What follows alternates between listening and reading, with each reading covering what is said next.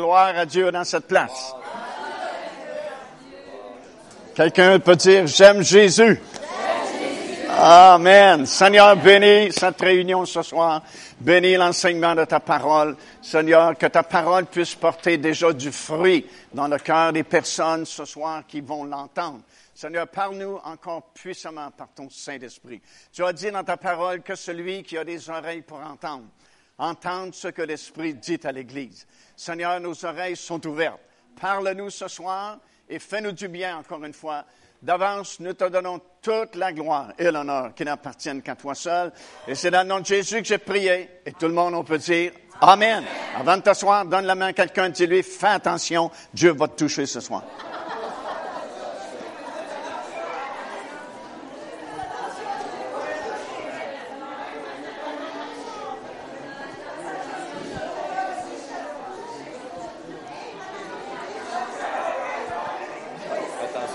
Ah oui, oui, oui, je veux.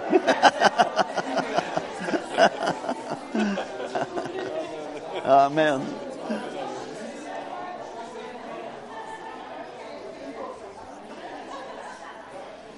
OK, vous pouvez vous asseoir. Merci Seigneur. C'est bon d'être avec vous encore ce soir. C'est notre troisième mercredi concernant les différents ministères du Saint-Esprit. Et puis, le Seigneur va nous bénir encore une fois ce soir. Merci pour euh, votre soutien financier. Euh, on l'apprécie. Ça nous permet de continuer ce ministère, surtout produire les émissions de télévision qui vont partout sur la planète présentement. On dépense le chiffre de millions de personnes qui voient ces émissions un peu partout sur la terre. Et puis on remercie vraiment le Seigneur parce que c'est au-delà euh, de tout ce qu'on avait pensé et imaginé beaucoup de gens qui euh, viennent à la connaissance du Seigneur, mais beaucoup, beaucoup de gens qui avaient abandonné euh, les églises pour toutes sortes de raisons, ou même abandonné le Seigneur.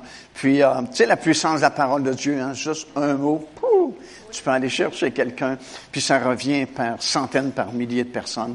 Puis, euh, je sais pas si on va appeler ça un réveil, mais au moins un éveil de, de, de la parole de Dieu. Surtout en Europe, il se passe quelque chose dans les pays francophones, en France, Suisse, Belgique. Wow, c'est vraiment, vraiment bénissant, intéressant de voir ça. Puis, c'est rien, ça va toucher le Québec bientôt. Gloire au Seigneur. Puis, euh, on, on, va de la difficulté à croire ce que nos yeux voient, ce que nos oreilles entendent. Gloire à Dieu. Parce qu'on est plusieurs millions de personnes ici au Québec. Puis, à ma connaissance, il n'y a jamais eu vraiment de réveil qui touche toute la province puis qui conduit des centaines de milliers de personnes au Seigneur. Mais euh, on a eu tellement de prophéties, tellement de prophètes qui ont prophétisé sur le Québec, Montréal en particulier, euh, que je me dis, ils peuvent pas tous se tromper. Euh, ils peuvent pas tous avoir été conduits dans l'erreur par le Saint-Esprit. Et puis, il faut être patient, et puis bien se préparer, et puis euh, agir dans ce qu'on on est appelé à faire. Et le Seigneur va faire le reste. Puis euh, au bon moment, waouh, ça va éclater. Et puis ça va changer, changer la donne de l'Église. Tu sais, juste ici, dimanche prochain, s'il arrivait 500 nouveaux qui acceptent le Seigneur. Comprends-tu que ça change, ça change l'Église? Vous êtes, vous êtes plus les mêmes personnes. Parce que 500 nouveaux, mon ami, c'est du travail. Parce que les nouveaux, ben, faut que tu t'en occupes. Puis des nouveaux, ça a beaucoup de questions. Est-ce qu'on peut faire ça? Est-ce que c'est permis de faire ça? Est-ce qu'on ben, ben, ben, Les vieux chrétiens, ils ont plus de questions. Ils ont même plus de réponses, souvent.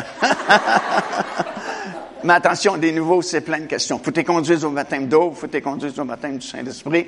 Tu deviens tellement occupé avec des nouveaux que tu n'as plus le temps de critiquer, tu n'as plus le temps de murmurer.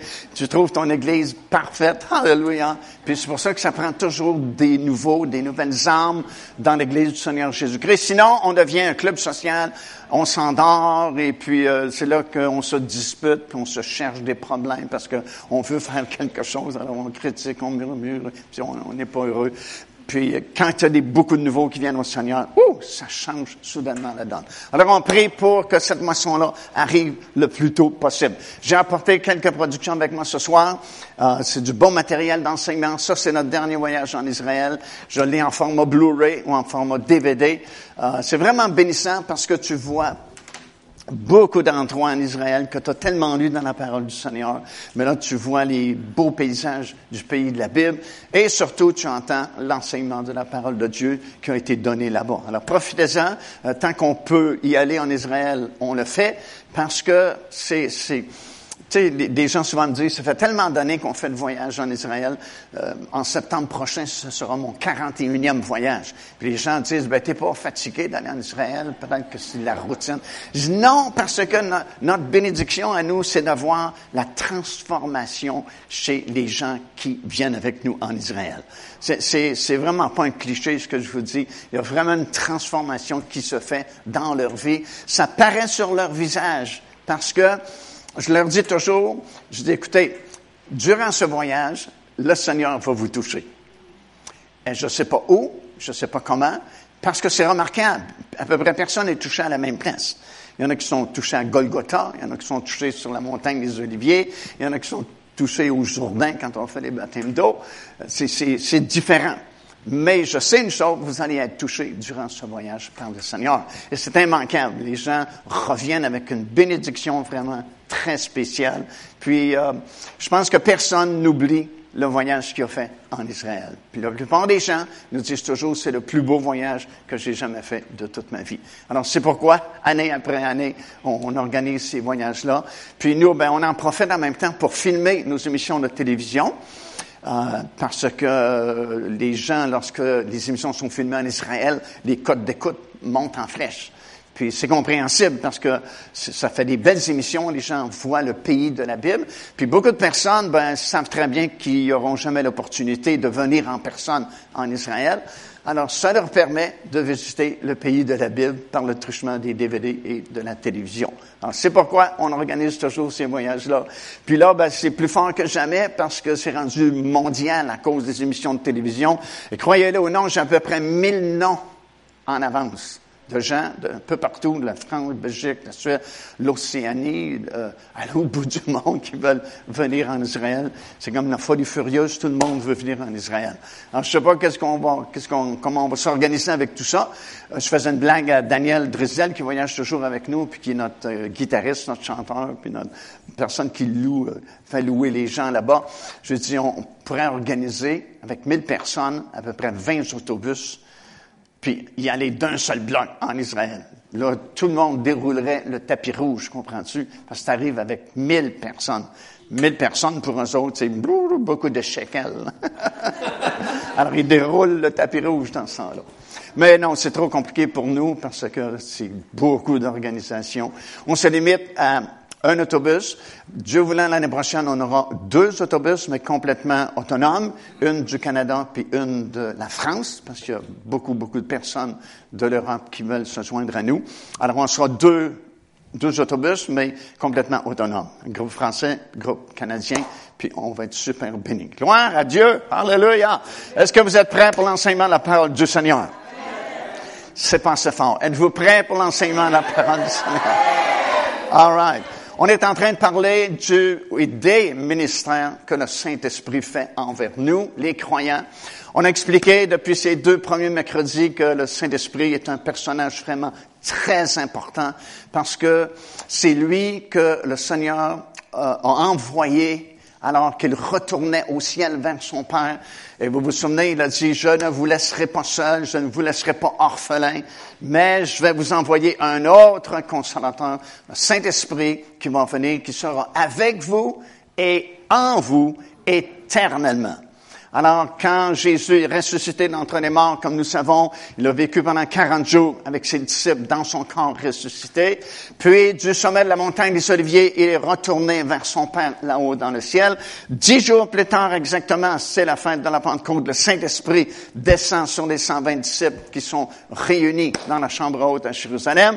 Ils sont tous remplis du Saint-Esprit se mettent à parler en d'autres langues selon que l'Esprit leur donne de s'exprimer. Et l'apôtre Pierre va prêcher le premier message de l'Église et c'est le début officiel de la construction de cet édifice spirituel qu'on appelle l'Église du Seigneur Jésus-Christ, euh, qui est en voie de construction depuis à peu près 2000 ans. Et nous en faisons partie ce soir. Alléluia. Nous sommes des pierres vivantes qui formons comme la Bible dit, un édifice spirituel qui est l'Église du Seigneur Jésus-Christ. Alors le Saint-Esprit a été envoyé parce que c'est lui finalement qui construit l'Église. C'est lui qui va chercher des matériaux de construction euh, tels que vous et moi. C'est, c'est le Saint-Esprit qui vous a cherché. Prédication a été donnée ou quelqu'un vous a témoigné le nom de Jésus, ou peu importe de quelle façon vous êtes venu en contact avec la parole de Dieu, mais dès ce moment-là, dès que vous entendez prêcher la parole du Seigneur, comme on l'étudie ensemble, le Saint-Esprit est fidèle à son premier ministère de conviction. Il vous convainc de péché, de justice et de jugement. Autrement dit, il vous dit, ça ce que tu entends, c'est la vérité. Puis tu as un choix à faire, il y a un seul moyen, un seul pont, comme on a prêché, une seule vie, une seule vérité, un seul chemin, c'est Jésus-Christ. Puis tu as deux choix. Tu acceptes le Seigneur Jésus-Christ et tu es glorieusement sauvé, ou tu le rejettes et puis, wow, c'est la perdition éternelle si tu persistes à rejeter le seul moyen d'être sauvé, le Seigneur Jésus-Christ. Alors, c'est un personnage extrêmement important.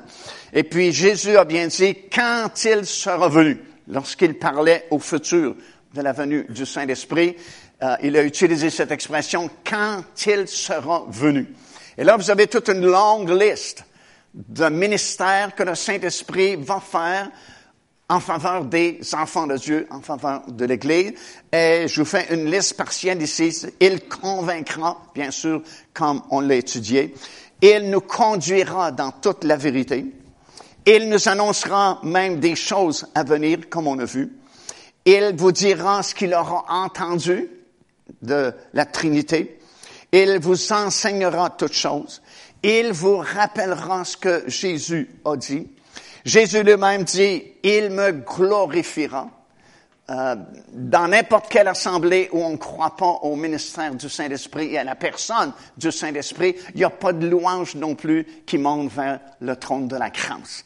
C'est uniquement dans des églises, des assemblées où on croit au Saint-Esprit et on croit au baptême du Saint-Esprit que vous pouvez avoir cette sorte de louange. Parce que c'est grâce au Saint-Esprit que nous pouvons louer le Seigneur. Et plus nous laissons le Saint-Esprit agir librement en nous, plus ça va être facile de louer le Seigneur. Et il y a énormément de puissance que nous perdons parce que nous ne louons pas vraiment de tout notre cœur le Seigneur Jésus-Christ. Mais si nous apprenons à laisser le Saint-Esprit nous diriger et vraiment entrer dans la liberté du Saint-Esprit, wouh, il peut se produire des choses vraiment extraordinaires. Jésus dit, il prendra de ce qui est à moi et il vous l'annoncera. On sait que le, Saint-Esprit va témoigner à notre esprit.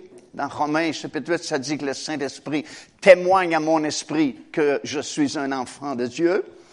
Alors, j'ai pas besoin d'avoir des confirmations de 50 personnes autour de moi si je suis sauvé ou non.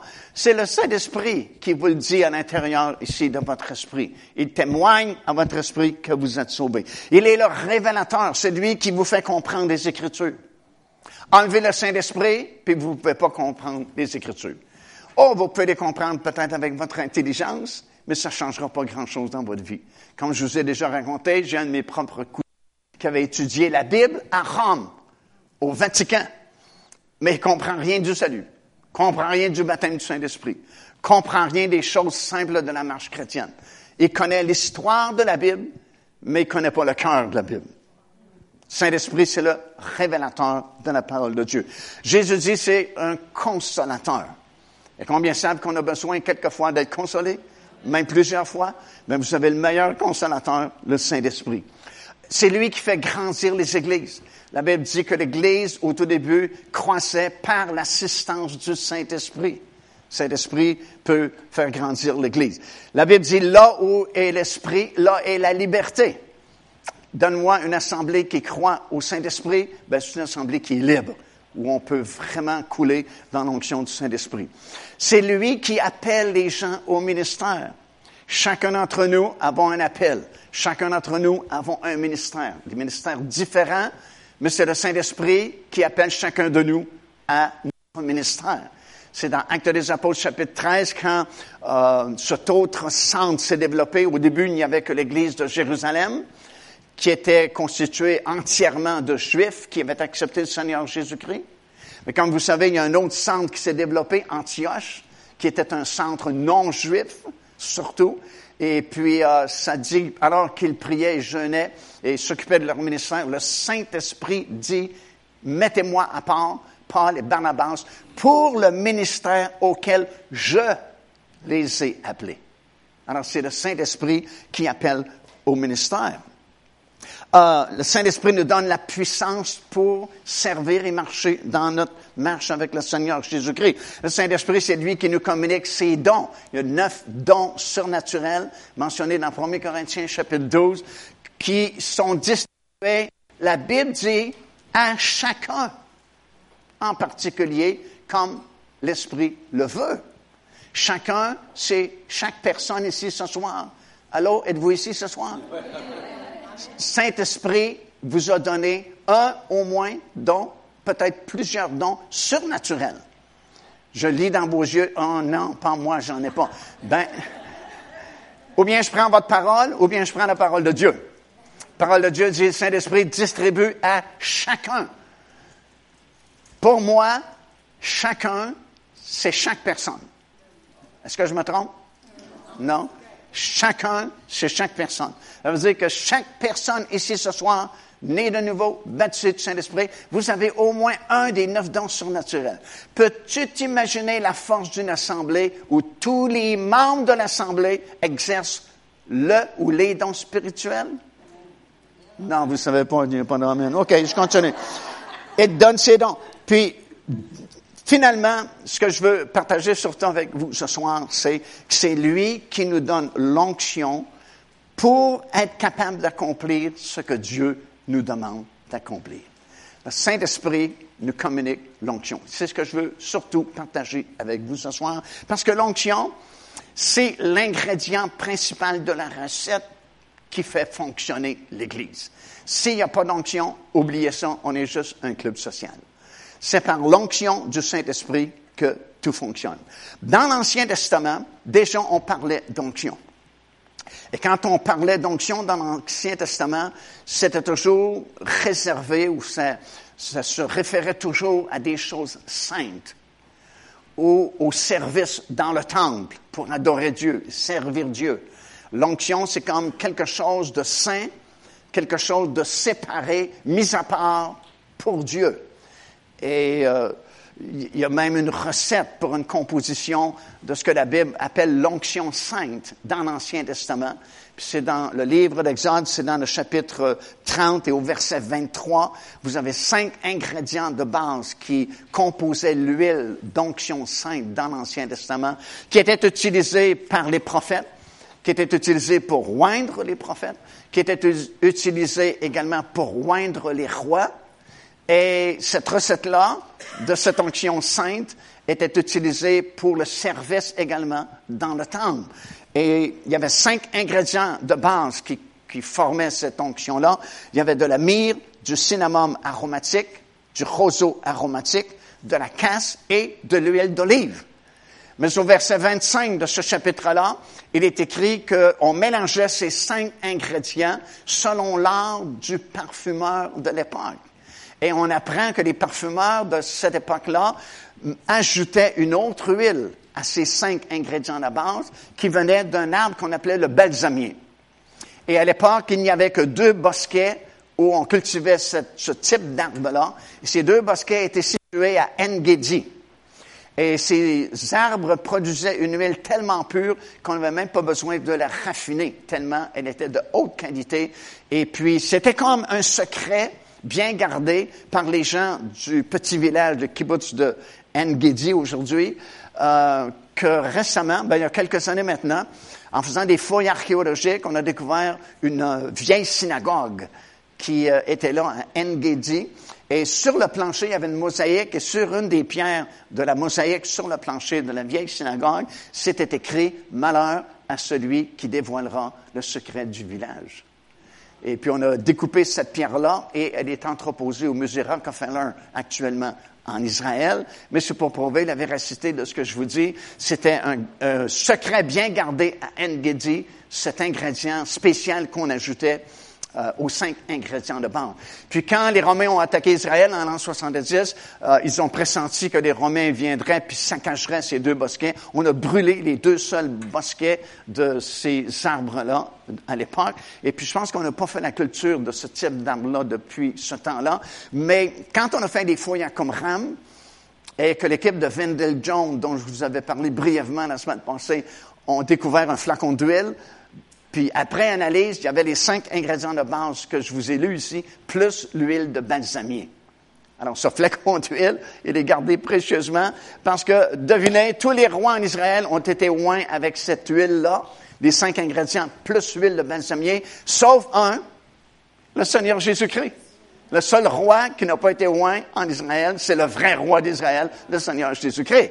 Mais si vous lisez bien votre Bible, il y a plusieurs versets qui affirment qu'un jour, le Seigneur Jésus-Christ sera couronné roi des rois et Seigneur des seigneurs en Israël.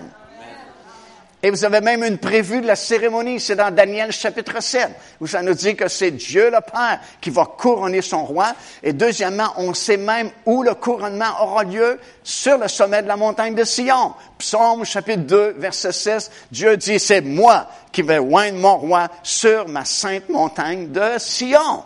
Alors, on a beaucoup d'informations dans la parole du Seigneur quand on s'intéresse à la méditer et euh, à la lire. Euh, on apprend énormément de choses. Alors un jour, le Seigneur Jésus-Christ, je ne sais pas si on utilisera ce flacon-là de façon précise, mais chose certaine, il sera couronné roi des rois et seigneur des seigneurs. Alors déjà dans l'Ancien Testament, c'est une chose sainte, l'onction. On rigole pas avec l'onction. C'est quelque chose de séparé, mis à part, vraiment pour Dieu. Et euh, ce que, dans une seule soirée, c'est certain qu'on ne peut pas tout apprendre au sujet de l'onction du Saint-Esprit parce que c'est un sujet tellement vaste, tellement grand. Mais laissez-moi vous partager certaines choses afin qu'on puisse vraiment s'enligner euh, sur ce que le Seigneur veut que nous comprenions ce soir. Premièrement, il faut réaliser que l'onction, elle est donnée par le Saint-Esprit. Tu ne peux pas fabriquer des onctions. C'est lui, Saint-Esprit, qui va te oindre. Comme Jésus a dit, et on va le lire tout à l'heure dans Luc chapitre 4, il a dit, l'Esprit du Seigneur est sur moi parce qu'il m'a oint pour annoncer une bonne nouvelle aux pauvres, et ainsi de suite. Alors c'est lui, le Saint-Esprit, qui donne l'onction. Puis la meilleure définition qu'on peut trouver, c'est quoi l'onction dans le Nouveau Testament? C'est comme un revêtement de puissance qui nous permet d'accomplir des choses pour Dieu qu'on pourrait pas faire autrement. Puis il y a beaucoup d'exemples dans la parole de Dieu. Prenez juste Samson. Les exploits qu'il a accomplis, il les, accomplit par l'onction du Saint-Esprit. Parce qu'il n'y a pas un homme qui pourrait faire ce qu'il a fait. Alors, l'onction, c'est un revêtement qui est donné par le Saint-Esprit, un revêtement de puissance, qui nous permet de faire des choses pour Dieu que normalement on ne serait pas capable de faire ou humainement on ne serait pas capable de faire. Et ça, c'est donné à chaque croyant puis chaque croyant est appelé à faire quelque chose dans le corps de Christ. Puis on a tout un enseignement dans 1 Corinthiens où Paul nous explique que dès que tu acceptes le Seigneur Jésus-Christ, tu n'as pas le choix, tu es placé comme un membre dans le corps de Christ. Puis il faut que tous les membres du corps fonctionnent. Parce que si un membre ne fonctionne pas, c'est pas juste lui qui a un problème, c'est le tout le corps qui a un problème. Comprenez? Puis il prend l'analogie du corps humain pour nous faire comprendre des choses spirituelles. Puis c'est facile à comprendre. Si une de mes jambes décide de plus fonctionner, j'ai un problème. J'ai pas juste un problème avec ma jambe droite, j'ai un problème avec le reste de mon corps qui a de la difficulté à marcher aussi bien. Si ma main droite décide de plus fonctionner, c'est pas juste ma main droite qui a un problème, c'est tout mon corps qui a un problème. Comprenez? Alors ça veut dire que si vous êtes sauvé, vous êtes placé comme un membre du corps de Christ et vous devez fonctionner. faut faire quelque chose. Alléluia. Pour ça que souvent les chrétiens viennent déprimés, découragés, s'ennuyer à l'église, parce qu'on fait rien. Première chose, faut découvrir où on est placé. Parce que si tu es placé comme un œil, puis tu travailles comme un pied, tout le monde va avoir des problèmes. Alors, première chose logique, découvre la place où tu es placé dans le corps de Christ. Quelle sorte de membre es-tu dans le corps? Puis deuxièmement, fais-le fonctionner. ce corps-là, pour que l'Église soit édifiée, pour que ça fonctionne bien. Amen. Alors, Saint-Esprit, non seulement euh, par la nouvelle naissance, vous a placé en quelque part dans le corps de Christ, mais là où il vous a placé, pour faire ce que vous êtes appelé à faire, il vous communique son onction. Vous avez la puissance de faire ce qu'il vous a commandé de faire. Puis souvent, très souvent même, nous sommes appelés à faire des choses qui, au naturel, hmm, c'est vraiment pas possible. Et puis, c'est là qu'il faut marcher par la foi et en fonctionnant, en marchant, le Saint-Esprit va nous diriger, va nous conduire, puis va nous fournir l'essence qu'on a besoin. Va nous fournir la puissance qu'on a besoin pour accomplir ce qu'on a à accomplir. Puis il faut marcher par la foi. Bien souvent, euh, tu as comme un défi devant toi. Puis tu as le choix de refuser le défi ou de relever le défi, puis de lui dire, en moi-même, je suis pas capable, ça ne marchera pas, j'ai pas les talents pour ça, ou j'ai pas la force pour ça, ou j'ai pas le goût pour ça, mais je sais que c'est là que le Seigneur m'appelle. Alors, si j'y vais, miraculeusement, l'onction prend le relais et te rend soudainement capable. Alléluia! Vous n'avez pas l'air à me croire, mais c'est vrai ce que je vous prêche. L'onction est fournie à chaque fois par le Saint-Esprit. Alors, ce que nous devons apprendre, c'est que premièrement, il y a différentes sortes d'onctions. C'est pas toujours pareil. Puis, tu as des onctions personnelles, puis tu as des onctions corporatives. Euh, puis, tu as des sortes d'onctions. Des fois, dans certaines réunions, euh, puis c'est pour ça qu'on est appelé à discerner les choses de l'esprit, parce que c'est jamais vraiment pareil avec le Seigneur. C'est un Dieu de diversité. On va le lire dans quelques instants. Puis il faut que tu coules dans l'onction du moment. Alors des fois, dans certaines réunions, tu as des onctions pour le baptême du Saint-Esprit. Tu vas faire un appel pour les gens pour être baptisés du Saint-Esprit, et paf, paf, paf, ça reçoit aussi facilement que ça. Plusieurs années, j'étais dans une église, puis justement, ce soir-là, c'était une onction pour le baptême du Saint-Esprit. Et j'ai fait l'appel pour ceux qui étaient pas baptisés du Saint-Esprit de s'avancer. Et puis, je pense c'est entre 10 et 12 personnes qui se sont avancées pour le baptême du Saint-Esprit. Et je descends la plateforme et en touchant, pouf, partant en langue, pouf, partant en langue, pouf, mettons qu'il y en avait 12, 11 sur 12, instantanément. Puis la douzième personne, oh, rien. Mais tu avais une onction. C'était facile, c'était comme automatique. Et puis la pauvre personne, parmi les douze qui n'a pas reçu peut-être du Saint-Esprit, était vraiment triste, elle pleurait. Elle pourquoi les autres sont baptisés du Saint-Esprit? Moi, je ne l'ai pas reçu. Je dis, ma soeur, je ne sais pas, c'est une dame. C'est pas moi qui donne le Saint-Esprit, c'est Jésus qui baptise. Je sais que ce soir, il y avait une onction pour le baptême du Saint-Esprit. Pourquoi onze personnes ont été baptisées, toi tu l'as pas? Je sais vraiment pas. Mais elle pleurait tellement que j'ai prié avec elle, Seigneur, aie compassion de cette pauvre personne. Puis on a prié ensemble, puis finalement, elle a été baptisée du Saint-Esprit. Alors, pourquoi elle n'a pas été toute suite baptisée? Tu ne peux pas comprendre toutes choses. Alors, quand tu comprends pas, abandonne ça entre les mains du Seigneur. OK? Alors, différents types d'onctions. Des fois, des soirs, tu sais, c'est une onction de guérison. C'est facile, facile, facile, parce qu'il y a une onction de guérison dans, dans la plante. Des fois, c'est des, des, des tu sais même pas qu'il y a des nouveaux, mais tu te sens poussé, tu parler du salut, tu fais l'appel du salut, puis les mains se lèvent, parce qu'il y a une onction. Alors, l'important, c'est d'apprendre à discerner quel type d'onction est là ce soir, puis entrer, couler avec cette onction-là. Est-ce que vous me suivez? 1 Corinthiens chapitre 12, verset 1. Deuxième chose qu'il faut apprendre. Première chose, c'est qu'il y a différentes sortes d'onction et il y a différents degrés d'intensité d'onction. Et quand on marche fidèlement avec le Seigneur Jésus-Christ, puis ça nous intéresse ces choses-là, euh, vous allez apprendre comment aller plus loin dans l'onction que le Saint-Esprit vous a donné, plus profondément dans cette onction-là.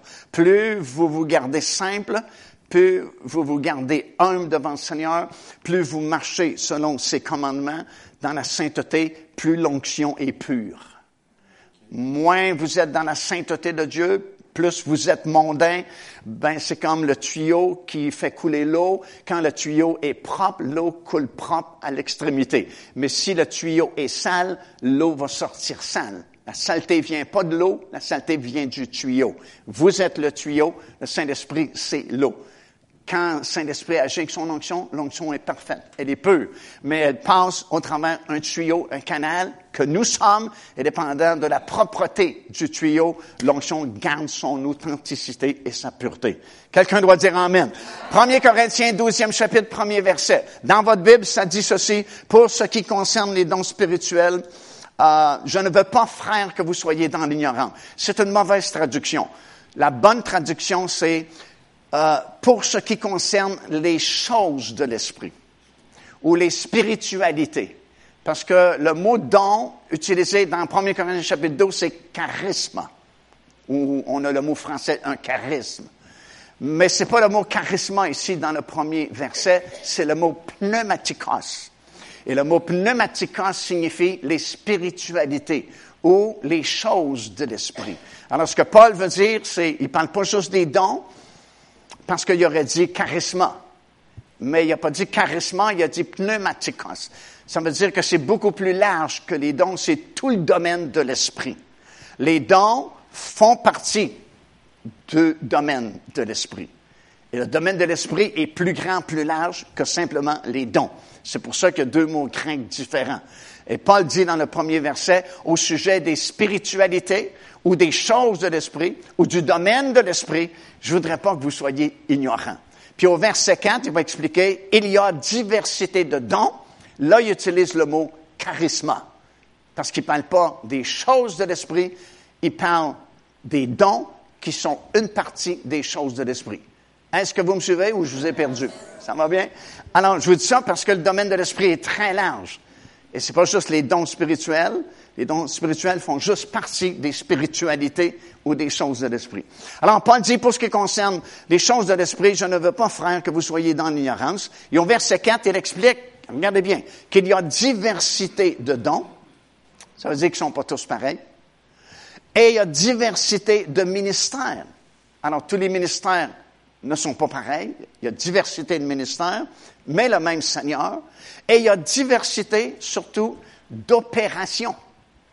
Mais le même Dieu qui opère tout en tous. Alors, tenez-vous bien. Il y a différents dons, il y a différents ministères, puis il y a différentes façons d'opérer les dons, puis d'opérer les ministères. Alors, c'est pas stéréotypé, c'est pas tout le monde pareil. Euh, tout le monde prophétise pas de la même façon. Tout le monde opère pas la parole de connaissance de la même façon. Tout le monde prêche pas de la même façon. Il y a des ministères différents. Il y a des dons différents. Puis il y a des façons d'opérer tout ça différentes. Et puis, c'est pour ça que c'est jamais ennuyant avec Dieu, parce qu'il nous surprend à chaque fois. Tu as planifié que ça va arriver comme ça, puis whoop, ça arrive tout à fait autrement parce que ce soir-là ou cette journée-là, le Saint-Esprit a décidé d'agir de telle façon. Et plus tu es souple, euh, plus, euh, moins tu tiens à ton programme que tu as fait, plus tu vas être utilisé dans l'Esprit de Dieu. Amen? C'est dans, souvent dans les églises, c'est tellement rigide, tu sais, tout est calculé. Euh, 15 minutes pour les chants, 35 minutes la prédication, 5 minutes pour se dire au revoir à la semaine prochaine. Il n'y a pas d'espace pour le Saint-Esprit de travailler faut, faut que tu sois libre. Je me souviens des, ministères puissants comme celui de Catherine Coleman. Euh, quand elle débutait son ministère, c'est comme si elle savait pas, elle savait pas quoi faire. Puis elle nous expliquait après que avec son, son musicien qui l'accompagnait toujours, faisait des chants, faisait de la louange, puis elle, avec ses grandes robes, elle se promenait, puis c'est comme si elle savait pas qu'est-ce qu'elle devait faire euh, le moment suivant. Mais ce qu'elle nous expliquait, c'est qu'elle attendait le moment où l'onction de guérison venait sur elle. Puis la minute qu'elle, wouh, elle ressentait, parce que l'onction, c'est quelque chose comme de mystérieux. Tu peux pas le palper, tu peux pas le voir de tes yeux, mais tu peux le ressentir tu peux le discerner.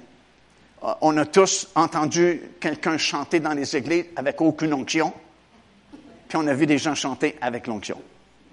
On a tous vu des prédicateurs prêcher avec une onction, puis des prédicateurs prêcher sans onction. C'est même si tu peux pas toucher à l'onction, tu peux pas voir physiquement l'onction, tu la ressens, tu la discernes. Tu dis, ouh, ça coule. Parce que l'onction touche le cœur de personne. Tant mieux si tu as le talent. Talent et onction, meilleure combinaison. Mais si tu as juste le talent, c'est pensé. T'es mieux d'avoir combinaison des deux. Puis même si tu n'as pas de talent, si au moins tu as l'onction, ça va passer. Amen. Amen. T'es mieux de ne pas avoir de talent pour avoir l'onction qu'avoir de talent puis pas d'onction. Parce que ça, ça se ressent, ces choses-là. Et puis quand elle ressentait, parce que quand l'onction vient sur toi, tu la ressens. Quand elle ressentait que l'onction venait sur elle, wouh! Fini la musique, fini les chants, rentre dans son ministère. Son ministère, c'était un ministère de guérison. Alors, elle avait une onction de guérison qui était sur elle. Puis l'onction, c'est tu l'opères pas euh, selon ta volonté. Il faut que tu attendes après le Saint-Esprit. Mais il est fidèle. Puis il choisit le moment où, tout à coup, l'onction vient d'arriver. Elle est toujours en toi, l'onction.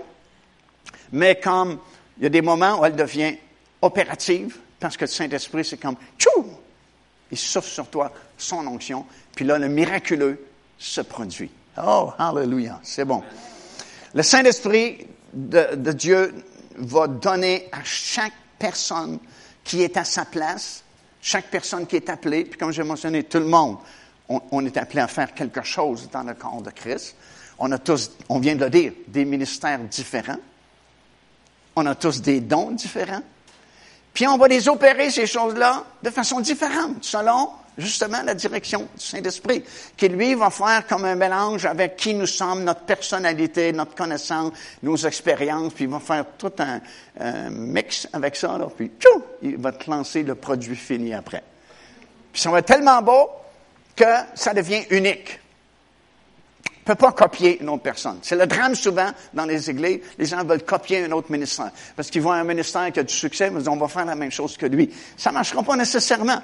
Parce que le Saint-Esprit est individualiste. Il nous appelle personnellement et nous oint personnellement. Puis il fait un savant mélange avec tout ce que nous sommes. Nos qualités, nos défauts, nos tempéraments, puis ainsi de suite. Tu sais, il fait un mix avec ça, là. Poum! Puis il nous envoie. Puis il nous dit, compte sur moi maintenant et puis je vais souffler mon onction, puis il y a des choses extraordinaires qui vont se produire. Amen. Écoute, c'est pour chacun d'entre vous ici ce soir. Souvent, on pense que lorsqu'on parle de ministère, c'est juste ceux qui sont en avant ici. Savez-vous que vous avez plein de ministères? Savez-vous que Marc chapitre 16 dit, Voici les signes qui accompagneront les pasteurs et les évangélistes? Non? C'est pas ça qui est écrit? Non? C'est quoi qui est écrit?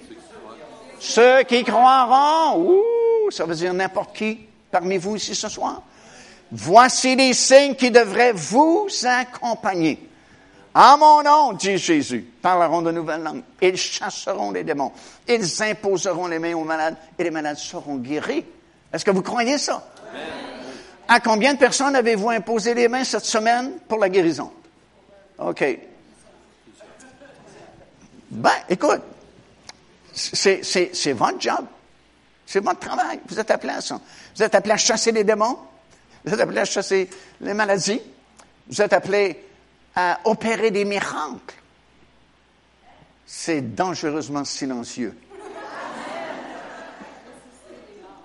Mais j'invente rien. C'est ce qui est écrit dans la parole du Seigneur.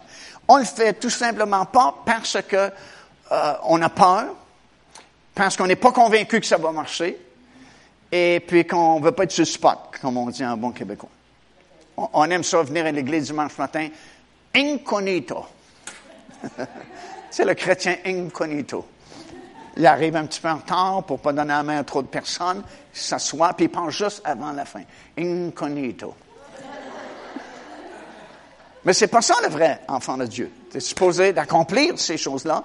Et puis si tu oses le faire, pourquoi est-ce qu'on ne va pas plus d'un malade guéri? C'est parce qu'on ne prie pas plus pour les malades. C'est même plus pratiqué dans nos églises. C'est quand on était jeune sauvé, tu avais des réunions de guérison régulièrement. C'est rare que tu terminais des, réunions sans offrir le salut, la guérison, la délivrance. Puis on voyait les démons sortir. Aujourd'hui, il n'y a plus de démons. Ils sont tous en Floride.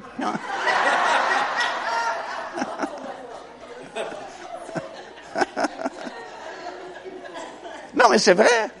On a été élevés avec ces choses-là. Dans, l'assemblée où on a accepté le Seigneur, c'est un moment de réveil. Et puis, wow, je vous dis une chose, les démons ne résistaient pas dans l'assemblée. Puis on a vu des grandes délivrances de gens. Mais aujourd'hui, on n'entend plus parler de cela parce qu'on est trop éduqué, on est trop savant, on connaît trop de choses, et puis c'est comme vulgaire, ces choses-là. Puis c'est sûr que ça dérange le programme d'une assemblée. S'il y en a une couple de possédés de démons qui se manifestent, je te garantis que c'est pas joli, joli à voir. Mais écoute, l'Église est là pour ça, pour nettoyer, faire le ménage, appeler la délivrance, chasser les démons, pour que la parole de Dieu puisse grandir. Autrement, tu restes un club social, ça ne changera pas, changera pas le monde. Alléluia. OK, alors l'onction est donnée, puis quand l'onction vient sur toi, tu le ressens, puis là, tu es comme Superman. C'est sérieux. Tu peux travailler des fois des heures et des heures de temps, tu ne ressens aucune fatigue. Quand tu as fini, tu retombes dans l'humain. Je me souviens, il y a plusieurs années, euh, j'avais moins d'expérience à cette époque-là, mais j'avais été invité très loin dans un pays. Et puis, je m'étais fié au, pasteur pour organiser mon voyage. Puis, il m'avait organisé une espèce d'itinéraire en avion. Je partais très tôt le matin ici de Montréal. Puis, j'arrivais euh, à peu près euh, à l'heure du souper le soir à destination, après avoir fait peut-être trois ou quatre transits dans des aéroports. J'ai été brûlé quand t'arrives, mais j'ai une réunion le même soir. Et la réunion, c'était un souper des hommes d'affaires du plein évangile. Et puis, euh, j'arrive et puis euh, je suis obligé d'aller me changer parce que je prends vêtements pour prêcher. Rapidement, dans, un petit local qui m'ont montré, et puis, j'ai même pas le temps de, manger. La réunion est, là. Et puis, euh, là, j'ai mangé au, souper, mais euh, c'est long. Puis, les minutes passent, puis les heures passent. Puis, dans ces genres de réunions-là, eux, ils sont pas pressés parce qu'ils n'ont pas voyagé toute la journée. Et puis, euh, les heures passent. Et puis, j'ai commencé à prêcher. Il devait être 9 h, 10 h le soir. Alors, je prêche, mais la minute que j'ouvre ma bouche, Superman. Parce que l'onction fait le travail. Puis là, tu prêches, puis c'est encourageant. Puis là, à la fin de la prédication, là, le Saint-Esprit dit, il faut que tu fasses un appel parce qu'il y a des besoins ce soir. Pas de problème, c'est Superman qui agit. L'appel, on a sorti là, je pense, à 2 heures du matin, mais à 2 heures et demie, quand je suis rendu à ma chambre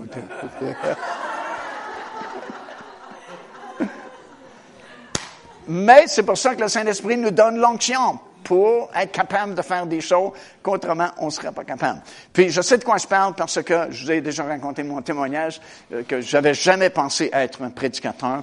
Puis à Saint-Hyacinthe, ben, euh, comme tous les nouveaux, fallait fallait conduire des chants au moins une fois, puis prêcher au moins une fois, puis c'était mauvais, puis ils m'ont demandé peut-être trois fois ou quatre fois. C'est de pire en pire. Si bien que j'ai dit au pasteur, s'il vous plaît, même si vous me demandez à nouveau, je vais vous dire non, parce que c'est gênant, c'est humiliant pour moi, c'est vraiment pas bon. C'est certain que les gens comprennent rien de ce que je prêche. Moi-même, je comprends pas ce que je prêche. Alors il m'a dit, d'accord, je comprends, on te demandera plus. Et puis, je vous ai raconté qu'on a été dans un camp meeting aux États-Unis. Et puis, durant la semaine, il y a une dame, en sortant d'une réunion le matin, et on se dirigeait vers la cafétéria, elle me dit à, elle me dit à moi, j'étais avec mon épouse, elle me dit, la dame me dit en anglais, est-ce que tu es un prédicateur? Oh, j'ai dit non, madame. I'm not a preacher. Elle dit, inquiète-toi pas, tu vas en devenir un, un jour. Puis elle s'en va. J'ai dit à ma femme, j'ai dit, pauvre madame, Pauvre dame, si elle savait quelle erreur elle a commis, se tromper comme ça, est-ce possible? Parce que nous, on a réglé ça avec mon pasteur. Je ne suis pas appelé à prêcher la parole de Dieu. Et elle s'est vraiment trompée, carrément trompée. Mais quand on est revenu de ce camp meeting vers Saint-Hyacinthe, je suis avec un feu un désir intense de prêcher la parole de Dieu. Puis je comprenais pas parce que pour moi c'était réglé, c'était pas bon. J'ai réglé ça avec le pasteur. Il m'a dit d'accord, on t'invite plus. Puis là j'ai un feu, j'ai le goût de prêcher la parole de Dieu. Alors j'ai dit, je vais te mettre au test. Si c'est vraiment de toi, fais que mon pasteur à qui j'ai dit ne m'appelez jamais plus pour ça. Ben, même si vous m'invitez, je vais vous dire non. Seigneur, si c'est de toi, fais qu'il m'appelle puis qu'il m'invite à nouveau. Vous savez ce qui est arrivé? Le téléphone sonne quelques jours après. C'est le pasteur avec sa grosse voix qui dit, Mario, le Saint-Esprit m'a dit de t'inviter encore une fois. Et j'ai joué le jeu. Je dis, le Saint-Esprit vous a dit ça? Mais dans mon cœur, c'est une confirmation. Puis j'étais surpris même que le pasteur, parce que je savais qu'il y avait beaucoup de discernement, cet homme-là, puis qu'il se trompait rarement. Alors, si vraiment c'est le Saint-Esprit, c'est le Saint-Esprit qui lui a mis à cœur. Si c'est le Saint-Esprit qui lui a mis à cœur, c'est en réponse à ma question, Seigneur, si c'est de toi, fais qu'il m'appelle encore une fois. Puis, je vous avais raconté que c'était pas fou son affaire, parce qu'il nous faisait commencer le jeudi soir à prêcher, parce que c'était la plus petite réunion. C'était la jeunesse, c'était à peine 15-20 jeunes. Si on avait du succès le jeudi soir, on avait une promotion, on pouvait prêcher le mardi soir. Ça, c'est l'assemblée de mi-semaine pour toute l'Église. Puis si vraiment, si vraiment on était un succès, le mardi soir exceptionnel, succès exceptionnel, on avait la permission de prêcher un dimanche soir. Mais jamais le dimanche matin. Parce que le dimanche matin, c'était réservé aux bergers de l'Assemblée qui parlaient à ses brebis, comprenez. Alors, j'ai dit comme ça à toi, euh, pour quand voulez-vous que je prêche à nouveau? Et je m'attendais qu'ils me disent jeudi prochain ou jeudi en 15. Il me dit dimanche matin prochain. Je dis dimanche matin prochain, c'est pas possible, c'est votre réunion, la réunion du berger. Il dit ce que le Saint-Esprit a dit. Si c'est le Saint-Esprit, qui suis-je pour m'opposer au Saint-Esprit? Alors je me suis préparé et puis là j'ai dit Sonia, au Seigneur, euh, c'est mieux de, de fonctionner. Là. C'est mieux d'être deux ou trois fois, parce que là, non, wow, ça fonctionnait pas. Alors, à cette époque-là, les invités ou ceux qui devaient prêcher, on les faisait asseoir sur la plateforme.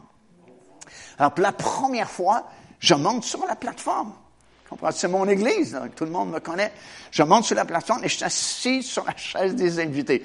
Et là, c'est impressionnant, là, parce que tu as tout le monde devant toi.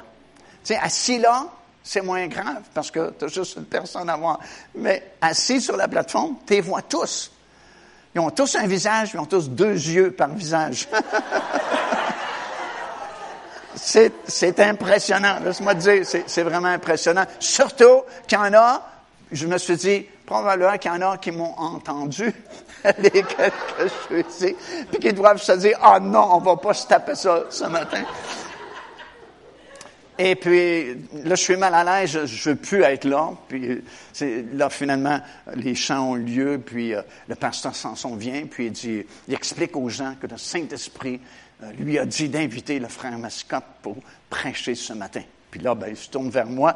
Puis tu sais, tu veux pas y aller. Tu voudrais t'en aller chez toi, mais t'as pas le choix. Tu es vraiment pris. Alors, je me lève et puis je me dirige vers euh, euh, le pupitre ici en avant. Et j'ai mes notes. J'avais préparé tellement de notes dans mes premiers messages puis je passais au travers ça sans, sans comprendre ce que je prêchais. Et là encore, j'avais des notes, j'avais des notes, et j'avais des notes, j'avais des notes, et des notes, et des notes, et des notes. Et puis là, je commence avec mon message, avec mes notes, et puis euh, je, dis au Seigneur, c'est mieux de fonctionner. et je commence à prêcher, et je me rends compte malheureusement que c'est aussi ennuyant, sinon pire, que les deux ou trois jeudis que j'avais prêché. Et là, je me blâme moi-même. Je dis, ah non, je me suis trompé. C'était juste des émotions. C'est pas le Seigneur parce que c'est vraiment ennuyant ce que je suis en train de dire. Je suis tout mélangé. Tu sais, tu n'as pas l'expérience de prêcher. Mais quand tu prêches, puis que les gens reçoivent l'enseignement que tu donnes, ça coule. Puis là, le Saint-Esprit fournit des choses. Bien souvent, tu prêches un tas de choses que tu n'as même pas préparées, parce que ça coule, les gens reçoivent. Mais quand euh, les gens euh, ne reçoivent pas, euh, ici, là, ça, s'entremêle et puis tu perds, tu perds ton flot, puis c'est ce qui m'est arrivé. je, me suis dit en moi-même, massicotte, tu t'es fait avoir, mais finis ça rapidement. Et je me suis juré à moi-même, que jamais, jamais plus je vais monter sur une autre plateforme pour prêcher un autre message de toute ma vie. C'est réglé la fin, je suis pas appelé. En disant cela, l'onction du Saint-Esprit pour prêcher la parole est tombée sur moi. Puis comme je vous ai déjà expliqué, la meilleure façon que je peux vous l'expliquer, ce qui m'est arrivé, c'est comme s'il y avait quelqu'un au-dessus de moi avec un gros chaudron d'huile tiède qui déversait cette huile sur moi. C'est comme je ressentais cette huile qui coulait depuis ma tête jusqu'à la plante de mes pieds. Et soudainement, je suis Superman. Sérieux? Première délivrance, délivré du pupitre. Je commence à bouger et je bouge, et je prêche, et je prêche un message que je n'ai pas préparé. Je m'écoute, puis je me dis, wow, c'est bon. et puis j'ai prêché, j'ai terminé le message, et je descends de la plateforme, puis honnêtement, on avait un frère à, cette époque-là, il était toujours assis à la même place. Je pense qu'il avait acheté la chaise sur laquelle il était assis. Il était toujours à la même place. C'était un bon frère, remarquez. Très bon frère, très bon chrétien, mais quelqu'un qui n'a jamais euh, montré ses émotions sur son visage. J'ai jamais, je l'avais jamais vu rire, jamais vu pleurer. C'est quelquefois on avait des invités, puis des fois c'était drôle ce qu'il disait, des monde riait, mais pas le frère. Des fois c'était touchant, tu sais, les gens s'essuyaient, mais pas le frère. Bon chrétien, mais implacable, il bouge pas. Et quand je me lève, il est debout et il sourit. Grand sourire, puis il se dirige vers moi. Je me dis en moi-même, la fin du monde est proche. il y a quelque chose de pas normal ici. Et il me prend dans ses bras. Tu sais, c'est pour quelqu'un d'émotif. Il prend dans ses bras, puis il me dit, Mario, il dit, c'est le meilleur message que j'ai jamais entendu. J'ai dit, je le sais, c'est mon meilleur aussi. Alors, comprenez, j'ai jamais cherché à entrer dans le ministère. J'ai jamais prêché ou voulu être un prédicateur. Mais le Saint-Esprit, comme j'ai prêché mercredi dernier, avant même la fondation du monde, il y a un livre qui a été écrit à notre sujet. Puis Dieu a préparé des œuvres d'avance écrites dans ce livre-là. Et c'est lui, le Saint-Esprit, qui nous dirige par des circonstances, des situations qui se produisent dans notre vie, dans les, les, œuvres, les ministères, les appels que Dieu a préparés pour nous avant la fondation du monde. Et puis, ce dimanche matin-là, j'ai su que c'était réel ce qui m'était arrivé aux États-Unis. C'était vraiment l'appel du Seigneur. Puis là, il me donnait l'onction pour fonctionner avec cet appel-là. Et c'est la même chose pour chacun d'entre nous ici ce soir, peu importe ce qu'on fait. Moi, c'est, c'est ce que le Saint-Esprit avait choisi pour ma vie, mais il a choisi d'autres choses pour ta vie, pour ta vie, pour ta vie, pour ta vie. Puis pensez pas que des grands ministères puis des petits ministères, c'est tous des grands ministères dans le Seigneur. Alléluia. Même si tu ne fais que le ménage ici dans l'Église, c'est un grand ministère parce que tu peux le faire avec l'onction du Saint-Esprit. Puis en le faisant avec l'onction du Saint-Esprit, le Saint-Esprit peut t'envoyer bien des choses extraordinaires pendant que tu fais le ménage. Amen.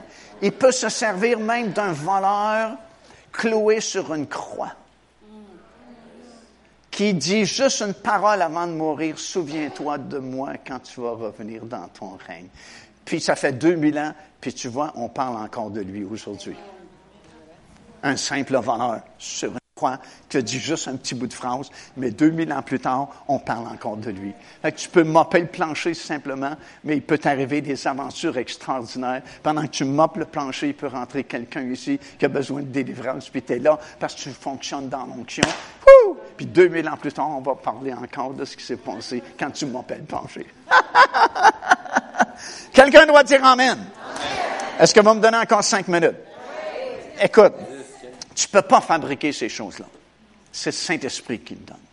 Souvent, ceux qui tiennent à, avoir des ministères, ou bien paraître, ou accomplir par eux-mêmes des choses, se fabriquent des onctions. Ce sont des onctions artificielles. Ce n'est pas réel. La véritable onction, elle est donnée par le Saint-Esprit et uniquement donnée par le Saint-Esprit. C'est le premier roi d'Israël. Vous savez c'est qui? Saül. Vous savez qu'il n'est pas de la bonne tribu? Selon la loi de Dieu, tous les rois devaient venir de la tribu de Judas. Mais Saül ne vient pas de la tribu de Judas. Il vient de la tribu de Benjamin. Puis tu dis, comment ça se fait qu'il ne vient pas de la bonne tribu, puis il est roi? Ben là, je temps, il y a tout un contexte, c'est qu'Israël réclamait un roi. Puis Dieu ne pouvait pas susciter un roi de la tribu de Judas à cause d'un péché que Judas lui-même avait commis. Puis à cause de son péché, il y avait un interdit pour une période de dix générations qui sont mentionnées dans, dans votre Bible. Puis la dixième génération n'était pas encore arrivée. Alors Dieu ne pouvait pas susciter un roi de la tribu de Judas. Il est obligé de prendre quelqu'un de la tribu de Benjamin. Alors ce n'était pas sa volonté parfaite, ce n'était pas le bon temps pour avoir un roi en Israël. C'est pourquoi l'onction avec laquelle Saül a été loin n'était pas une onction vraiment réelle, authentique du Seigneur. Puis la preuve de ça, c'est que Samuel, c'est lui qui a oint le premier roi Saül, puis c'est lui qui a oint David également, qui a succédé à Saül. Mais regardez bien, dans 1 Samuel chapitre 10, premier verset, ça vous explique que Saül a été oint avec une fiole d'huile. Tandis que dans 1 Samuel chapitre 16, ça dit que David a été oint avec une corne d'huile. C'est quoi la différence? Une fiole, c'est la fabrication humaine. Une fiole, c'est parce que a été fabriqué, c'est humain. Tandis qu'une corne vient de l'animal qui a été créé par Dieu. Alors, c'est vraiment symbolique. L'onction qui était sur Saül était une fabrication, tandis que l'onction qui était sur David était authentique. Alors, tu peux pas fabriquer tes onctions. Il faut que ça vienne du Saint-Esprit. Mais encore une fois, en terminant, je dis en terminant, mais je termine pas tout de suite. En terminant, euh, tu peux pas fabriquer ces choses-là. Mais d'un autre côté, Saint-Esprit est fidèle. Il va toujours être là pour te donner l'onction au bon moment. Alléluia. Puis, je n'ai pas le temps encore ce soir, mais dans 1 Corinthiens, euh, méditez-le, 12e chapitre que j'ai lu. Tu ne peux pas, tu peux pas les opérer selon ton programme à toi. Il faut que tu apprennes à couler dans le Saint-Esprit faut que tu apprennes à être souple. Tu ne peux pas être rigide puis vraiment avancer dans le royaume de Dieu. Parce que Saint-Esprit, c'est, wouh, c'est là, c'est là. Non, dis, voilà, non, arrête là. Si Paul s'en va euh, évangéliser en Asie, il est stoppé. Il faut qu'il prenne toute une autre direction vers l'Europe. C'est, la même chose dans nos vies. Il faut que tu apprennes à être souple. Puis même si tu avais fait des plans, puis Saint-Esprit dit non, on change des plans, il faut que tu dises yes, sir. Amen. Merci, Seigneur. On change de direction. Parce que sinon, tu n'avanceras pas.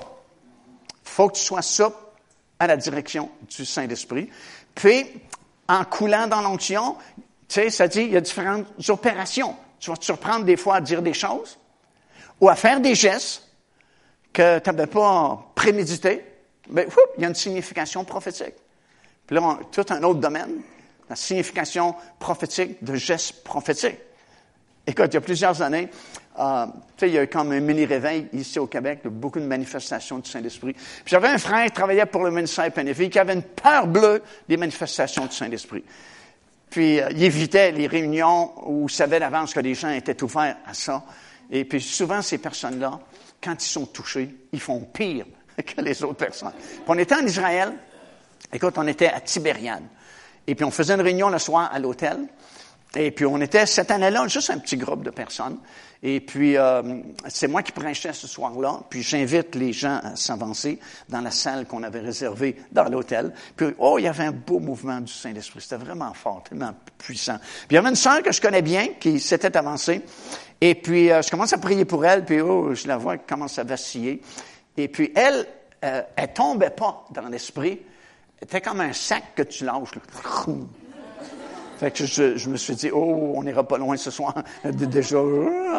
Et puis, je ne sais pas pourquoi, je fais un geste. Puis, OK, je dois vous dire qu'on n'avait pas de musicien cette année-là. Et puis, le frère qui travaillait pour le ministère Pain de Vie, qui m'accompagnait, euh, c'est lui qui conduisait les chants derrière moi à Capella. Il n'y a pas de musicien. Il conduisait des chants. Puis pendant que je priais avec les gens, il continuait à faire chanter, puis ainsi de suite. Puis là, je suis pris pour la dame, puis je sais que, elle va s'écrouler par terre. Puis je sais pas pourquoi, je mets ma main comme ça vis-à-vis d'elle, puis je fais que ça. Feu! Et j'entends. Je me retourne. C'est mon ami qui a été projeté sur le mur. Je l'ai pas vu, mais les gens ont dit, il n'a pas tombé. Il a été projeté sur le mur. Et vous savez quoi? Là, il est parti dans des manifestations pires que j'ai jamais vues puis parlait en langue, puis toutes de signes. Puis il faisait tellement de bruit que j'avais pas réalisé, on était juste à côté de la salle à manger. Puis il y avait, il y avait des, des, des rideaux comme ça qui, qui, qui, étaient fermés. Je vois des Juifs qui mettaient des tables, qui font couler les rideaux pour voir ce qui se passait ici. Ça, ça me faisait penser, acte chapitre 2, au bruit qui s'est fait, la foule a couru. Mais ce qui est le plus fort, c'est que notre guide, on a toujours eu le même guide depuis toutes ces années-là, alors on se connaît très bien. Euh, lui s'était retiré parce qu'il n'aime pas les réunions, parce que la conviction du Saint-Esprit tombe sur lui à chaque fois. Puis il est tellement, il vient tellement croche mal à l'aise qu'il préfère ne pas venir parce que ça le touche trop. Alors il s'était retiré dans sa chambre et je le vois arriver en plein milieu des manifestations où mon frère qui tombe à terre, puis il est étonné, puis il me dit, il dit, Mario, qu'est-ce qui se passe ici ce soir? Il dit, j'ai été réveillé, puis je pense qu'il me dit, j'étais au cinquième étage, puis ça m'a réveillé. Je me suis dit en moi-même, non, c'est pas possible, cinquième étage d'un hôtel, je sûrement pas entendu. J'ai plutôt cru que c'est le Saint-Esprit qui l'avait réveillé pour qu'il voit quelque chose. Alors, il, s'est dit, ça m'a réveillé, qu'est-ce qui se passe? Puis il regarde mon frère, qu'il connaît, parce que c'est pas la première fois qu'on voyage en Israël ensemble, puis il est toujours... Euh, il était jamais comme ça. Puis il dit, mais qu'est-ce qui se passe? Qu'est-ce qu'il y a? Est-ce qu'il est malade? Parce qu'il avait l'air d'un vrai malade. Puis là, il dit à une jeune fille qui faisait partie du groupe, parce qu'il connaissait ce frère-là, il dit, euh, combien de langues il parle? la jeune fille qui connaissait le frère, a dit, il parle français, il parle anglais. Elle dit, pourquoi? Ben, il dit, il parle en araméen sans accent. Parce que lui comprend l'araméen, Alex. Puis il dit, parle parfaitement, sans accent, en araméen. Et la jeune fille dit, mais qu'est-ce qu'il dit? Oh, il dit, dit quelque chose comme c'est bon pour des frères d'être réunis ensemble. Et quand, quand, quand la sœur s'est relevée, c'était Yvette Bertium, la sœur de Claude Bertium que je vous ai parlé la semaine dernière. Elle me dit, elle dit, ah, elle dit, ce que je ressentais là, dans les louanges, puis le, tout le bruit que j'entendais, c'est comme, c'est bon pour des frères d'être réunis ensemble. Aïe, aïe! Tu sais, ça pour montrer à notre guide comment il y a de la puissance dans l'onction du Saint-Esprit, puis comment le Saint-Esprit ne commet pas d'erreur. C'est vraiment extraordinaire. Je termine avec ceci. Là, peut-être je vais terminer. Euh, même, c'est mon dernier mercredi, hein, j'en profite. Même des fois, dans des situations compliquées, difficiles, l'onction est toujours fidèle à son poste. Écoute, je, je reçois un téléphone à mon bureau, puis c'est un, un un surveillant d'église aux Antilles. Puis il dit, frère Massicotte, il dit, euh, j'ai écouté votre album de cassettes, à l'époque c'était des cassettes, sur le Saint-Esprit. Puis il dit, on voudrait faire euh, un week-end avec vous pour que vous nous prêchiez, vous nous enseigniez sur le baptême du Saint-Esprit. Et il, je dis oui, il s'identifie comme un surveillant d'une vingtaine d'églises dans son pays qui ne croient pas au baptême du Saint-Esprit. Là, j'ai j'ai de la difficulté à vous, comprendre. Vous, ne croyez pas au baptême du Saint-Esprit, vos églises non plus, mais vous m'invitez pour prêcher sur le baptême du Saint-Esprit. Oui, oui, il dit, c'est ça. J'ai dit, si je comprends bien, là, euh, vous m'invitez pour prêcher sur le Saint-Esprit. Si j'y vais, euh, je vais prêcher sur le baptême du Saint-Esprit. Oui, oui, il dit, c'est ce que nous voulons. Je veux bien comprendre, là, parce que j'ai la difficulté à faire deux et deux font quatre dans ma tête, là. Vous croyez pas au baptême du Saint-Esprit, mais vous voulez que j'aille prêcher. J'ai dit, si j'y vais, puis je prêche sur le baptême du Saint-Esprit, est-ce que vous réalisez qu'il y a sûrement des gens qui vont recevoir le baptême du Saint-Esprit? Oui, oui, c'est, ce que nous voulons. Je dis, pour, pour être bien certain, quand les gens vont recevoir le baptême du Saint-Esprit, je dis, ils vont sans doute parler en d'autres langues. dis, oui, oui, c'est ça que nous voulons. Ben, je dis, d'accord. Mon agenda était très serré, mais je devais voyager en Amérique du Sud, en Guyane française, pour une série de réunions. J'ai dit, on peut vous accommoder en retour, on peut arrêter chez vous pour un week-end, euh, vendredi soir, samedi, puis, euh, ou samedi, dimanche, là, euh, dans, dans le local que vous allez louer pour nous. D'accord, alors on, se met d'accord. Je pense justement avec Claude Bertillon, je le laisse euh, dans ce pays-là, et moi je continue en Amérique du Sud pour faire mes réunions. Et puis euh, il y avait un meeting qui était organisé entre Claude, qui représentait notre ministère, et les anciens de l'Église qui devaient nous recevoir, parce qu'il avait désigné une Église en particulier qui était assez grande pour accommoder les autres personnes des autres Églises qui viendraient. Et puis quand je suis revenu d'Amérique du Sud, je rencontre Claude. Claude me dit, oh, il dit, ça sera pas facile, Mario. J'ai dit, pourquoi? Ben, il dit, euh, le soir que tu es parti, on a eu une rencontre avec les anciens de l'église où tu vas prêcher. Et c'était pas une rencontre pour anticiper des réunions, mais pour poser des questions, puis des calls, puis discuter, que, bah, parlant de langue, blablabla. Puis là, il dit, finalement, j'ai dit, écoutez, vous avez invité le frère Massicotte pour qu'il prêche sur le matin du Saint-Esprit, pas pour s'argumenter. Euh, sinon, on va tout simplement annuler nos réunions, puis on retourner au Canada.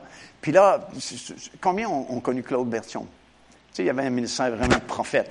Puis là, il dit, une parole de connaissance pour l'épouse du pasteur qui devait nous recevoir.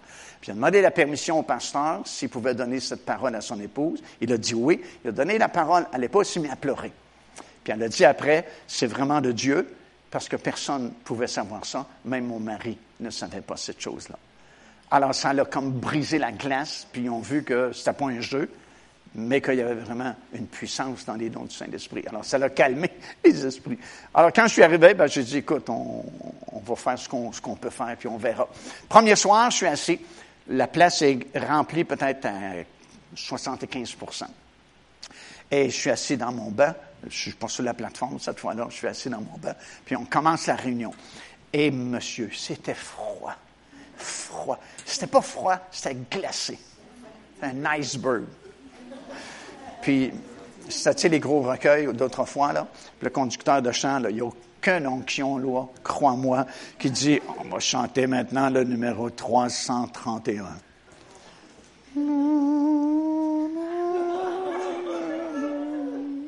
Et c'était de même là, pendant de longues minutes. Et il n'y a aucune émotion, il n'y a aucun amen, il n'y a rien qui bouge dans la salle. Tu sais, c'est froid, c'est congelé.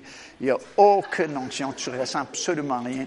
Et là, je suis dans mon banc, puis je me dis, Massicotte, pourquoi t'as accepté de venir prêcher dans un groupe qui ne croit pas au baptême du Saint-Esprit? Il me semble que c'est évident que ça ira pas bien. Et puis là, j'essaie de me concentrer, puis de me faire une idée. Puis tu sais, j'avais préparé, je t'ai gonflé à bloc, j'avais préparé des messages sur le baptême du Saint-Esprit, puis je devais prêcher trois fois, puis ouh, carabine. Puis je me dis, comment est-ce que je vais prêcher ça? Ici? Ça, ça marche pas du tout ensemble. Puis là, j'essayais de trouver des moyens de, de m'encourager dans mon banc. Puis là, je me suis mis à penser que peu de temps auparavant, euh, j'avais été euh, invité, euh, un an auparavant, j'avais été invité pour faire une campagne d'évangélisation dans le nord, très loin du Québec. Et puis, je n'avais pas revérifié, tu sais, avec le pasteur quelques semaines avant, et je me présente. Puis j'ai roulé toute la journée, c'était très loin. Je sonne à sa porte, puis le pasteur vient me répondre. Il me regarde. Oh! Il dit Mario, Mario, Mario, Mario. Quand tu entends ton nom trois, quatre fois comme ça, c'est pas bon signe. Et dit, j'avais complètement oublié que je t'avais invité pour une fête de semaine d'évangélisation. Ah, ben, j'ai dit, écoute, je ne retournerai pas chez moi ce soir, c'est certain. Veux-tu m'accueillir? Ah, ben, il dit oui, parce qu'il dit, on a une fin de semaine d'évangélisation. Mais j'avais complètement oublié que c'est toi que j'avais invité. Puis il dit, j'ai un autre invité qui est ici, là, il loge ici ce soir. Ben, je dis, écoute, je vais rester ici, puis j'irai à la réunion demain, puis j'écouterai l'évangéliste que, que tu as invité. Ben, c'est pas un évangéliste, c'est un pasteur. Ben, j'ai dit, qui? Il me nomme le pasteur. Ah, je, je le connais très bien, c'est un ami. Ben, j'ai dit, pas de problème. J'ai dit, il prêchera demain, puis je vais, je aller lui dire Amen dans ses prédications. Là, il me présente, puis euh, mon ami dit, ah, Mario, Mario. Non, non, c'est toi l'évangéliste. Il dit, tu vas prêcher. Puis il dit, moi, il dit, je vais conduire les chants. Ben, j'ai dit, OK. Je l'avais jamais vu conduire les chants. Mais il dit, je vais conduire les chants. OK. Alors, on passe la nuit chez le pasteur. Le lendemain soir, c'était la première réunion. Puis, le pasteur me dit, j'ai loué un local dans l'école, ici, de la petite ville, dans le nord complètement du Québec. C'est parfait. Alors, la réunion, supposons, était à 7h30. Et puis, on se rend à la réunion, mm, disons, vers 7 h moins quart à l'école. On rentre dans le hall d'entrée de l'école, et puis je vois des chaises dans le hall d'entrée. Puis je me dis, c'est inhabituel, tu sais. Habituellement, les chaises sont pas là. Fait que je dis, dans quel local on est? Il dit, on n'a pas de local, c'est ça, notre local. On a loué le hall d'entrée. puis, c'était une école, puis il y avait deux étages, puis il y avait une galerie de chaque côté, puis il y avait des classes de chaque côté, euh, à gauche et à droite, au deuxième étage. Alors, j'ai dit, bon, écoute, on, va faire avec ce qu'on, ce qu'on a. Et les minutes passent, et puis euh, il est rendu euh, presque 7h20, 7h25, puis il y a juste quelques personnes, parce que c'est une très petite église, peut-être 15-20 personnes, euh, qui sont les chrétiens de, la place, et puis aucun nouveau qui, est arrivé encore. Puis les minutes passent, puis je trouve ça un petit peu bizarre parce que, bon, c'est beau, il y a des chaises, mais il n'y a rien ici en avant. Euh, il y a juste un, un lutrin comme ça. Mais tu sais, il n'y a pas d'instrument de musique, il n'y a pas de guitare, mais c'est suite. Puis là, il est 7h25, 26, 27, puis il n'y a toujours pas d'instrument de musique. Puis là, je réalise tout à coup, c'est pas qu'ils sont en retard, les musiciens. Il n'y en a pas de musiciens c'est à froid aussi. Puis 7h30, comme de fait. Puis je ne vous mens pas, dans l'espace de 5 minutes, peut-être entre 7h25 et 7h30, il y a une foule d'argent qui arrive tout à coup. Tous des inconvertis. La place, l'entrée, c'est plein. Les chaises sont pleines. Il y a juste 15-20 chrétiens. Le reste, je dirais peut-être 60, 65, peut-être 70 personnes. C'est des nouvelles personnes, ne sont jamais venues dans une réunion évangélique. Alors, à 7h30, le pasteur souhaite la bienvenue à tout le monde, puis il dit, tel pasteur va nous conduire dans quelques champs.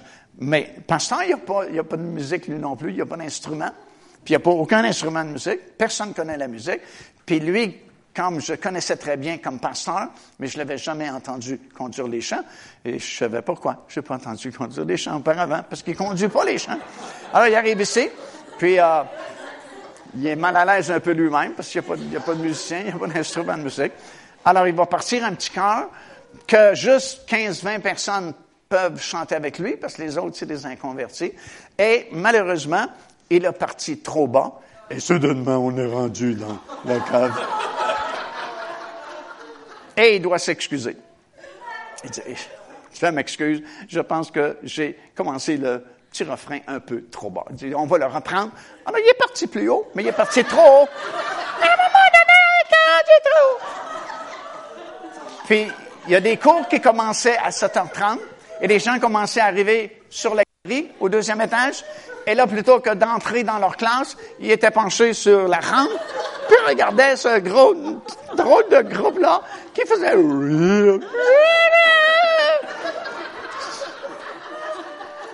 Il devait se dire, mais c'est quoi ces gens-là? Peut-être c'est une école pour faire des vocalises.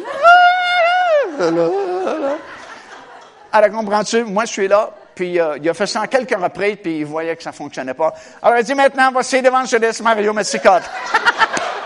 Mais tu ne veux pas être là. Il n'y a pas d'onction. Tu ressens absolument rien. Tout va de travers. Tu sais, il n'y a rien pour t'encourager. Puis, tu n'as pas le choix, là. Il faut, faut que tu viennes. Et puis, par-dessus le marché, c'est 80% de l'Assemblée, c'est des nouveaux qui n'ont jamais vu une réunion euh, évangélique et qui sont là ce soir-là. Alors, tu sais, c'est froid, c'est froid. Et puis, euh, j'ouvre ma Bible sur le petit lutrin et je commence à prêcher. Et en ouvrant ma bouche, Superman. Parce que même dans des conditions semblables, l'onction ne te laisse pas tomber. Alléluia. Alors, c'est comme s'il y avait 5000 personnes, puis on avait eu le meilleur groupe de musiciens qui nous ont transportés dans des lieux célestes. Je suis parti avec mon message d'évangélisation, et puis, wouh, je finis mon message, puis là, c'est le moment de l'appel, et je vais faire mon appel. Je ferme mes yeux quand je fais l'appel. Pas parce que je suis spirituel, j'ai peur des résultats. Parce que je me dis, pauvres personnes qui viennent à une réunion pour la première fois et qui ont vu le spectacle ce soir, sûrement qu'ils ne sont pas intéressés à donner leur vie au Seigneur. Alors, je fais l'appel et puis, euh, tu sais, peut-être qu'il y avait, comme je dis, 70, entre 60 et 80 personnes nouvelles. À peu près 80 personnes qui lèvent la main, ça fait pas de tapage. Mais ça fait comme un, une espèce de, de froissement. Puis j'entends comme... Et j'ouvre ma bouche, mes yeux, et à ma grande surprise, tout le monde a levé la main. Tous les gens dans la salle ont levé la main pour dire oui, on va accepter le Seigneur Jésus-Christ. Et je me suis repenti devant le Seigneur d'avoir douté de son onction, puis de la capacité de penser au travers des situations semblables. Je les ai en avant, puis je fais la prière de repentance avec eux. Puis, écoute, le, le meilleur dans cette histoire-là, tu sais, c'est dur à croire, mais c'est la vérité ce que je vous dis.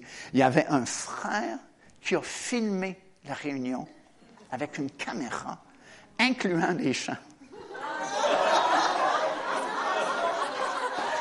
Et il a fait de l'évangélisation avec cette cassette-là dans les villages aux alentours. Et il y a des gens qui sont venus à la connaissance du Seigneur Jésus-Christ, dont une personne qui aujourd'hui est pasteur d'une église que je connais très bien.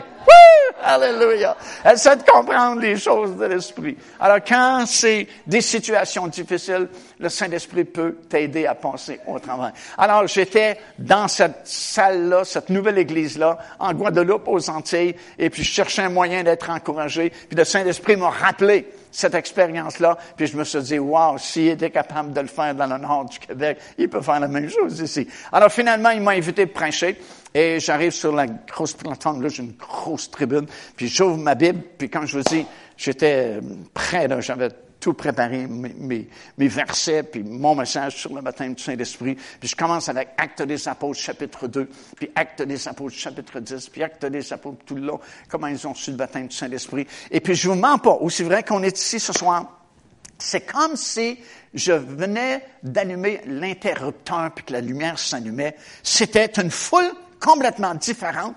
Je commence à prêcher, je, lis dans Actes des Apôtres qu'ils furent tous remplis du Saint-Esprit. Et la foule me crie, oui frère, c'est ça, prêche-le, c'est ce que nous voulons entendre. Et je me dis, wow, c'est qui ces gens-là? Ils dormaient au gaz profond il y a quelques minutes et soudainement ils sont réveillés. Et ils répondaient tellement, je me suis dit, wow, ils sont plus réveillés que les pentecôtistes chez nous. Alléluia! Et j'en revenais pas. Chaque point que je faisais, je disais, oui, frère. Et ce qui me plaît dans ces pays-là, c'est que j'ai, et en terminant, et la foule te dit, non, frère, ne termine pas. Continue ton message. et ce soir-là, on a fait l'appel. Multitude de gens, il y avait une onction pour le baptême du Saint-Esprit. Multitude de gens baptisés du Saint-Esprit. Le lendemain soir, c'est plein. Dimanche matin, c'est rempli à craquer. Il n'y a plus de place dans l'église. Puis notre dernière réunion, le dimanche soir, les gens ont rempli l'église, la bâtisse. Il y, avait, une véranda à l'extérieur. Les gens étaient debout à l'extérieur et il s'est mis à pleuvoir. Et dans les îles, il pleut pas souvent, mais quand il pleut, il pleut, mon ami. Mais ça ne les dérangeait pas. Ils étaient debout, tout trempés, tout mouillés, mais ils écoutaient la prédication de la parole de Dieu. Et quand on faisait l'appel le baptême du Saint-Esprit, c'était aussi facile de dire oui, monsieur, poum, partait en langue. Puis tu as eu un grand réveil dans ces églises-là. Et puis jusqu'à aujourd'hui, euh, tu as des églises qui ont été formées à partir de cette soirée-là, remplies du Saint-Esprit. Alors l'onction, c'est merveilleux. C'est quelque chose que chaque enfant de Dieu parce que vous êtes sauvés. Dans l'épître de Jean, ça dit, l'onction est en nous, demeure en nous. Nous avons tous la même onction différente, mais même qui vient du Saint-Esprit pour accomplir les choses que vous êtes appelés à accomplir. Alors, on va se tenir debout, parce que là, je termine vraiment. puis, je ne sais pas si les musiciens peuvent revenir quelques minutes. Et puis, euh, ce que je voudrais faire ce soir, c'est inviter chacun d'entre vous à vraiment offrir votre cœur au Seigneur et réaliser qui vous êtes. Vous n'êtes pas ici par hasard. Vous avez été sauvé, vous êtes placé dans le corps de Christ. Vous êtes à un endroit dans le corps de Christ. Et si vous êtes à un endroit dans le corps de Christ, c'est pour fonctionner. Il y a un appel sur votre vie. Il y a des choses qui ont été écrites d'avance dans votre livre de vie pour que vous puissiez les accomplir. Puis pensez pas en termes de grosseur. Le Seigneur ne travaille pas en ces termes-là, il travaille dans le terme de la fidélité. Quand tu es appelé à faire quelque chose et t'obéis tu es fidèle, wow, il y a des poids de récompense extraordinaires qui sont préparés pour toi. Donc, ce soir, on veut premièrement dire, Seigneur, si vous ne le savez pas, montre-moi quelle est ma place dans le corps de Christ. Et deuxièmement, quand vous aurez la conviction du Saint-Esprit et vous saurez où vous êtes placé, bougez, faites quelque chose. Et fiez-vous à ce moment-là sur l'onction du Saint-Esprit qui fidèlement sera là pour vous soutenir et vous faire accomplir des choses qu'humainement parlant, ce ne serait pas possible à accomplir. En réalité, ce que je voulais vous dire ce soir, c'est depuis que vous êtes sauvés et que vous êtes branchés avec le Saint-Esprit, vous êtes des héros de la foi. Vous n'êtes pas des héros, vous êtes des héros de la foi. Chacun de vous ici ce soir, vous êtes appelés à accomplir des exploits dans le royaume de Dieu. Et ces exploits-là ont été préparés d'avance pour vous, puis vont se réaliser par l'onction du Saint-Esprit, alors que vous obéissez tout simplement à faire ce que le Saint-Esprit vous demande de faire. Alors on va chanter quelques chants.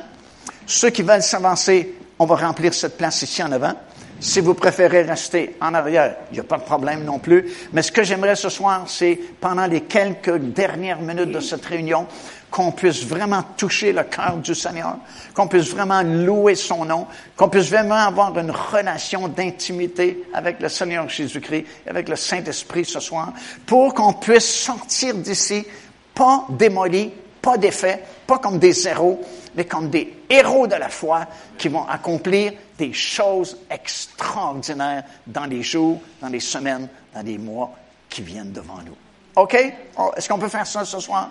On va toucher le cœur du Seigneur. Amen. Amen, amen, amen, amen. Alléluia. Oh, merci Jésus. Oh, béni soit le nom de Jésus. Saint-Esprit de Dieu, agis. Souffle oh, sur ton union du Saint-Esprit et sur moi pour libérer les captifs, annoncer la bonne nouvelle aux pauvres. Oh, l'onction guérit, l'onction libère. L'onction, c'est la force de Dieu. L'onction, c'est la puissance du Saint-Esprit. Laissez-vous toucher ce soir par l'onction du Saint-Esprit de Dieu. Oh, Ramasharaba. Ceux qui sont baptisés du Saint-Esprit, louez-le dans ces langues nouvelles. Alléluia. Les langues activent le surnaturel. Les langues activent le surnaturel. Les langues provoquent le miraculeux. Les langues provoquent le miraculeux. Reçois dans le nom de Jésus l'onction, l'onction du Saint-Esprit.